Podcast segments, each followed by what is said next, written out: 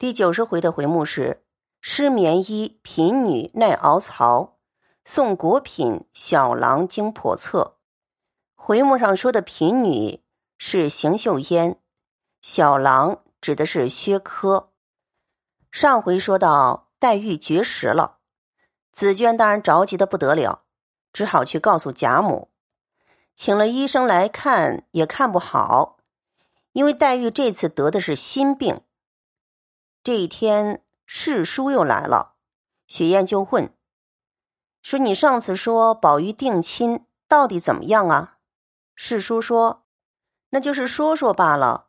邢夫人他们那边亲戚跑过来说亲，要把女儿嫁给宝玉，那个家世贾母根本看不上，不可能的，怎么会要呢？因为宝玉到论婚嫁的年纪了，各方都跑来说亲。”定亲是还没有这回事儿。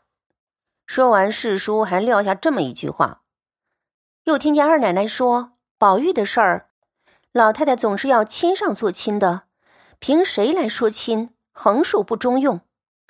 亲上加亲，这句话又传到黛玉耳朵里去了。这个讽刺就在这儿。黛玉一听，哦，宝玉原来还没有定亲。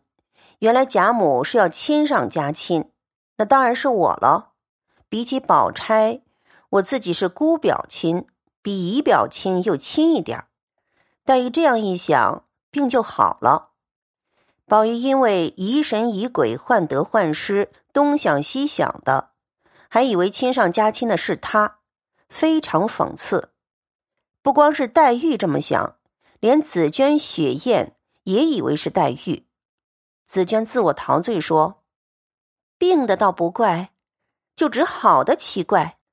想来宝玉和姑娘必是姻缘，人家说的好事多磨，又说是是鸳鸯棒打不回。这样看起来，人心天意，他们两个竟是天配的了。再者，你想那一年我说了林姑娘要回南去，把宝玉没急死了。”如今一句话，又把这一个弄得死去活来，可不说的三生石上百年前结下的吗？这段插曲，再对照看下面这一段，贾母、王夫人他们在一起议论黛玉的病。贾母说：“林丫头的乖僻，虽也是她的好处，我的心里不把林丫头配她。”也是为这点子，况且林丫头这样虚弱，恐不是有寿的，只有宝丫头最妥。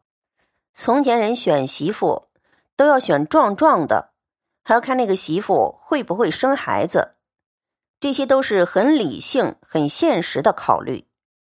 对照前面紫娟说的那种两小无猜，是强烈的对比。给宝玉定亲之后，又说这些事不准泄露，怕宝玉和黛玉两个人有感情，吵出来就不好了。这条线写到这儿，宝玉、黛玉的情况很紧张，先放在这儿。作者一笔荡开，又去写薛家的几个角色：夏金桂、丫鬟宝蟾、薛蟠的堂弟薛科。以及未婚妻邢岫烟，《红楼梦》是千头万绪的一本书，每条线都要讲得清清楚楚。这回写薛家，则是迂回一下，从邢岫烟开始。薛姨妈已经定下邢岫烟做侄媳妇儿，但是家中出事了，还没有娶她。邢岫烟仍然寄住在贾府里。之前小说里也有邢秀烟一点戏，是一个次要角色。她是邢夫人的一个亲戚，算是侄女儿。邢夫人这个人自私，不要说对邢秀烟，就是对她自己名下的女儿迎春也非常冷淡。她钱抓得很紧，刻薄抠门儿，连邢秀烟每月的一点零用钱，她还要扣出来给那个邢大舅去用。他自己呢，就不必拿钱照顾自己的兄嫂了。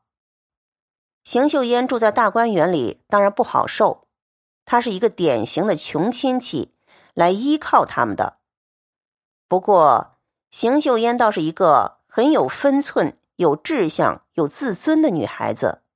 她跟妙玉读过书，气质与众不同。这次又让她出现一下。生活比较艰苦的她丢了一件棉袄，对别人这是小事儿。对他就必须找一找了。他的小丫头也不过去问了贾府的一个老婆子，这一说就不得了了，说：“你说我们是贼呀？”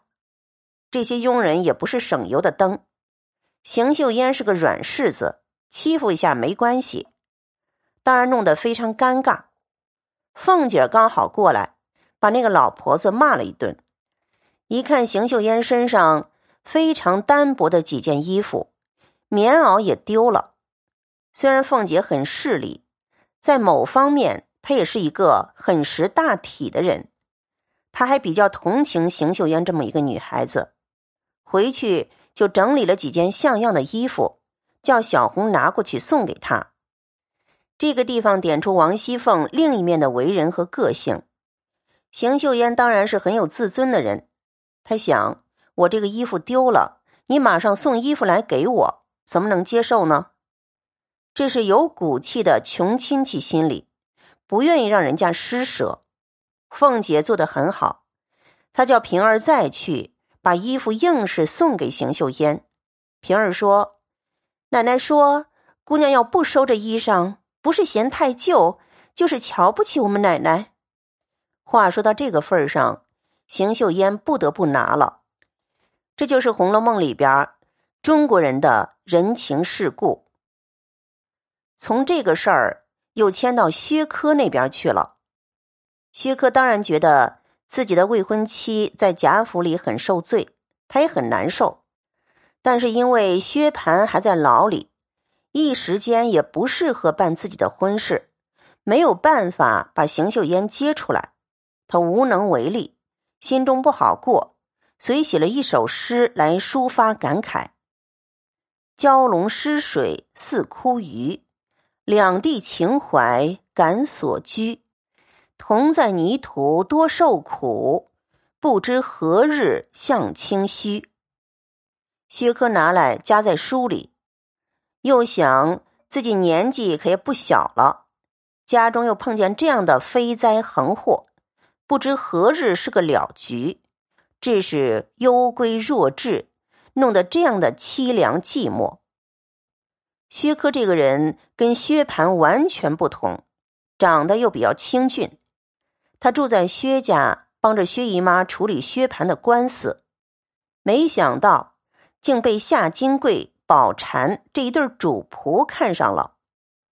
这一回的后半段跟下一回，就讲这对主仆怎么勾引薛科。这天呢，宝蟾就拿了四碟果子、一壶酒，跑到薛科房间里去。薛科是单身一个人，有机可趁，不光是夏金贵动心，宝蟾也动心。进了房间里，宝蟾百般拿话来逗引他，薛科就说：“大奶奶费心，但是叫小丫头们送来就完了，怎么又劳动姐姐呢？”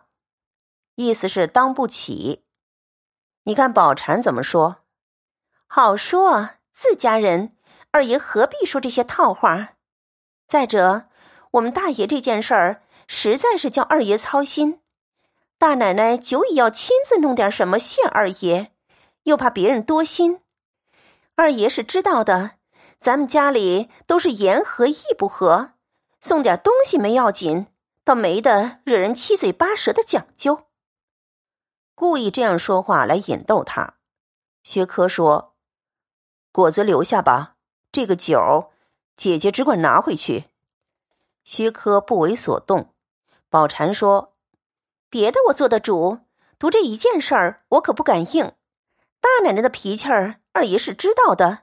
我拿回去，不说二爷不喝，倒要说我不尽心了。”薛科没有办法，只好把酒留下。